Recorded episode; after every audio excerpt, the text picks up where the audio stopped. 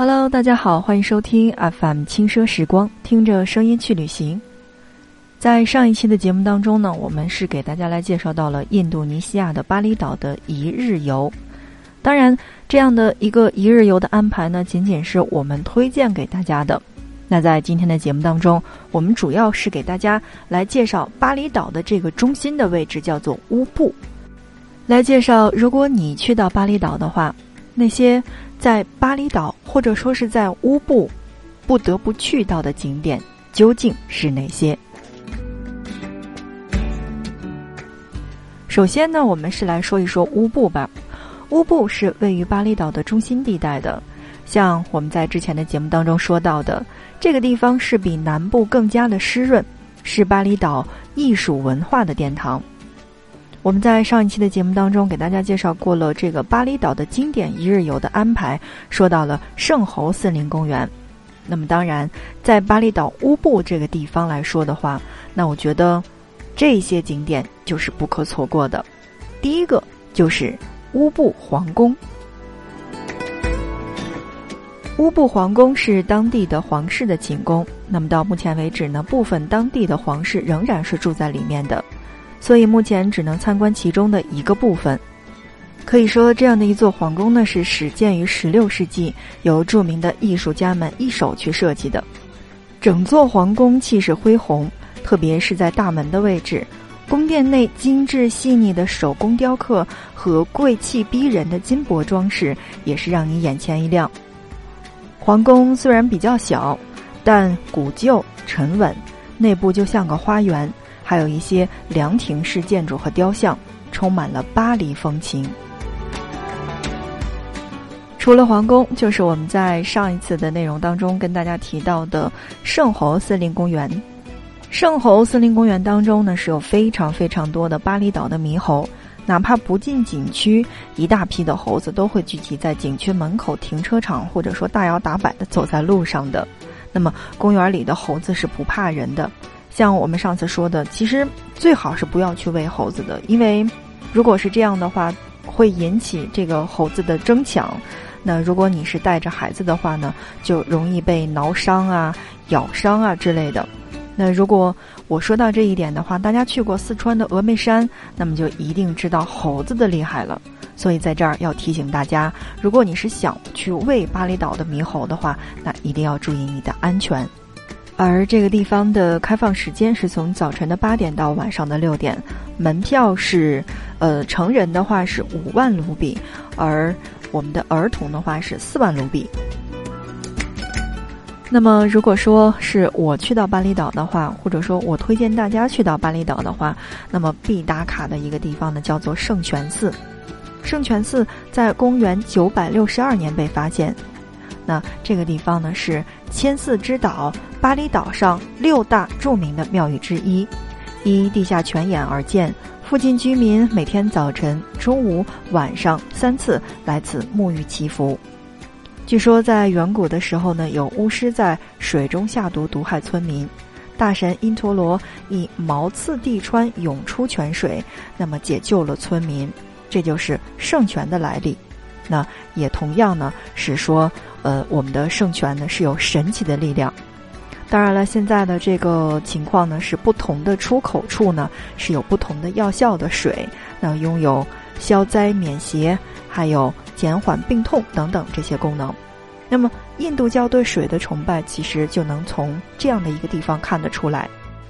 当然了，如果说你去到圣泉寺的话，一定会对那边的建筑所折服。因为圣泉寺建筑规模是相当的宏大完整的，包含了巴厘岛庙宇的所有的特点。石头圣龛上早是苔痕斑斑了，而涌出的泉水依然如当年一样，依然是那么的清澈。所以，如果你去到巴厘岛的话，那么圣泉寺是必打卡的景点之一了。圣泉寺在巴厘岛的北部，那么距离乌布呢是有十五公里的，乘车大概是四十分钟左右的时间。那么开放时间是从早晨的八点，也同样是到晚上的六点钟，而门票是比较便宜了，是成人六千卢比，儿童呢是半价，是三千卢比。好的，正在收听到的是 FM 轻奢时光，听着声音去旅行。今天我们的目的地依然是我们的印度尼西亚，来关注到的是巴厘岛。Ins 上所有人为之疯狂的网红秋千，欧美网红博主最喜欢的巴厘岛的打卡地之一。园区内共有三处的秋千，高度略有不同。最高的秋千需要系绑安全带，那么中等的秋千是最适合拍照的。最低的秋千出去时呢，取景，呃。其实我觉得并不是那么壮观了，但此外，我觉得园内还有高高挂起的鸟巢，那么天气晴朗的时候呢，非常适合拍照。园内所有的项目可以不限次数的去玩耍，那么也不限实地的去玩耍。这样的一个地方呢，叫做巴厘岛网红秋千，也同样呢叫做乌布秋千。真的，说实话，好多大家去到印度尼西亚或者去到巴厘岛的人，那么我觉得。应该都是去做网红秋千的吧？我猜应该是的。我们说到的那个最高处，还有中等位置的，包括那个最低的秋千呢，是长度呢大概是五米、十米和二十米的三种可选的秋千，那去考验你的胆量。那我觉得怎么说呢？就是呃，建议在拍照的时候，或者说去打卡这个网红秋千的这个地方的时候呢，去选择一些颜色鲜艳的衣服。那么飘逸的长裙拍出来是非常非常的美的。此外，选景的角度，包括选择的这个一个小技巧呢，也是有的。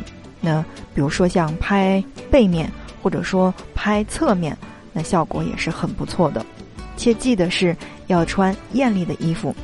当然，嗯，我们现在的很多的小伙伴们出门玩耍的时候，都比较喜欢穿红色的衣服。那么，在我们的淘宝上面卖到的红色的这个裙子呀，也是特别多的。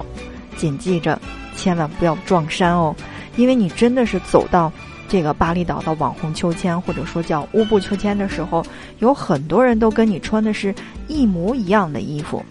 建议你可以把你从网上拿回来的衣服稍微的改一改，就十分的完美了。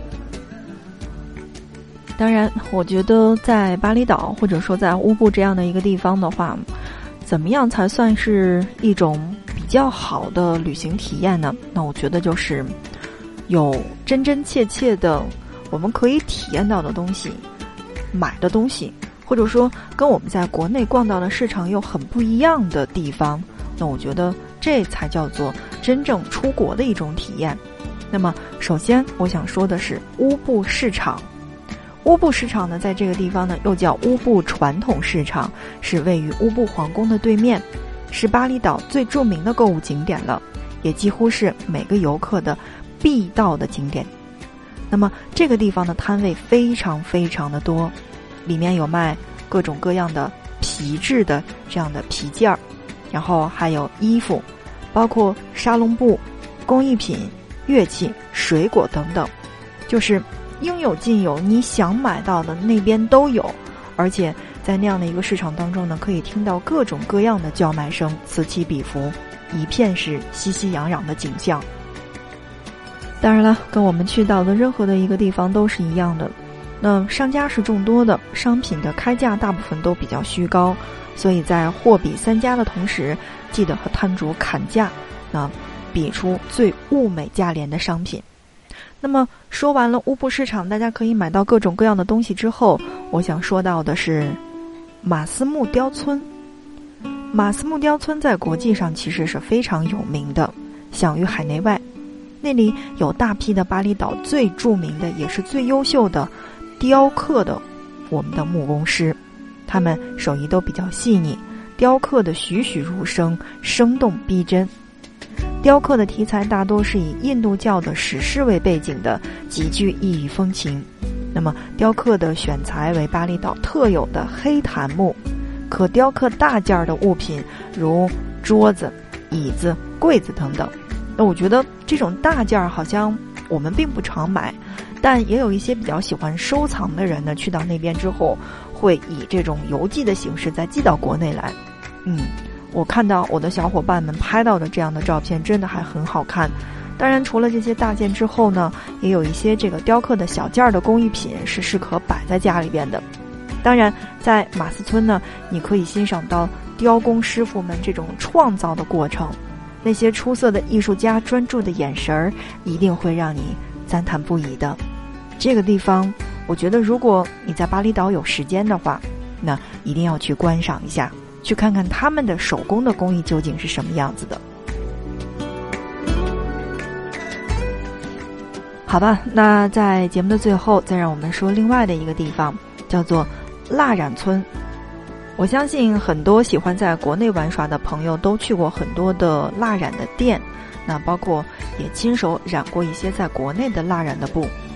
但是在印度尼西亚，蜡染呢也叫巴迪克，被称为民族传统工艺，而巴厘岛的蜡染素来是闻名中外的。蜡染融合了各地的。这样的一个色彩风格，还有传说等等，也增加了蜡染的欣赏价值和艺术价值。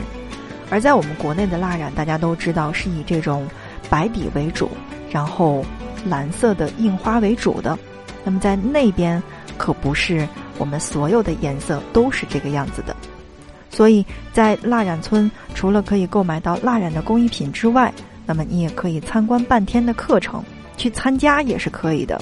学习蜡染的工艺，或者自己去带一件白色的 T 恤，然后让那边的师傅去现场给你绘制。我觉得这样的一种体验，才应该是真正属于旅行当中的体验吧。好的，看看时间，那么今天就是我们的节目内容了。不知道这一期的节目内容对你有没有什么样的帮助呢？或者？呃，对这一期的内容，你有什么意见和建议的话，那大家同时呢都可以给我们留言。那你的订阅是对我们的节目的最大的支持。好的，今天的节目就是这样了。FM 轻奢时光，感谢你的收听，我们下期不见不散。